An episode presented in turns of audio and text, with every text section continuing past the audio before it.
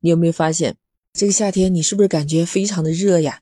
你还记得去年夏天就已经非常的热了，而且是全球都热。看着今年好像是有过之而无不及呀，你是不是也这样感觉？所以趁着暑假就带着孩子来到了我们国家西北的地方，这儿特别凉快呀。你好，我是 Lisa，欢迎收听美好电台。说到热啊，你有没有留意到现在智能手机我们日历下面有一些小字，那是农历的日子，还有二十四节气。不知道你有没有留意，七月份、八月份会出现初伏、中伏和末伏。也就是我们常说的三伏，今年的七月十一日已经进入了初伏阶段，一般就是十天为一个周期。那我们在七月二十日已经进入了中伏，这一期 Lisa 的节目就是在中伏的时候，也就是特别热的时候。一般三伏天是每十天为一个周期的，但是你发现没有，今年的三伏天特别长，是超长的四十天，也就是说在中伏的时候有二十天。所以这段时间真的特别的热，我们一定要注意防暑降温呢。为什么我对三伏天特别有印象？那就说到我小的时候，那个时候的夏天没有现在这么好的条件，什么每家每户啊，甚至每个房间都装的有空调。那个时候每家的每个房间里面能放一个风扇，都算是条件还不错的了。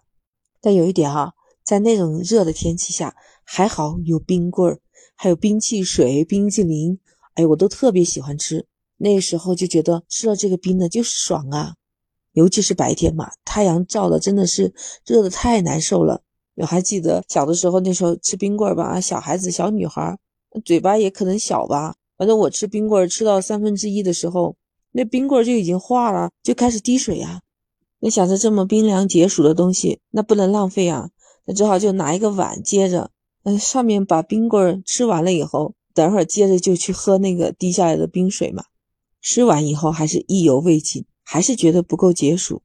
其实后来我外婆就告诉我，她说伏天里面不能吃这些太冰凉的东西。我说什么伏天？那时候不懂嘛。她就告诉我，我们的夏天一般都有叫三伏天，那三伏天就是最热最热的时候。到后来我听说有这样的说法，叫初伏的饺子，二伏的面，三伏烙饼摊鸡蛋。这个听上去我感觉是北方的习俗吧。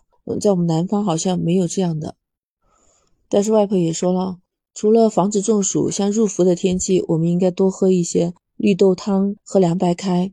嗯，他会做一些莲子汤，还有就叫我们多吃一些水果。你像那个时候的西瓜，什么香瓜呀，哎，什么瓜都很多的，大口大口的吃就好了。但是吃菜有一种叫苦瓜的，外婆就告诉我啊，你这可以解毒啊。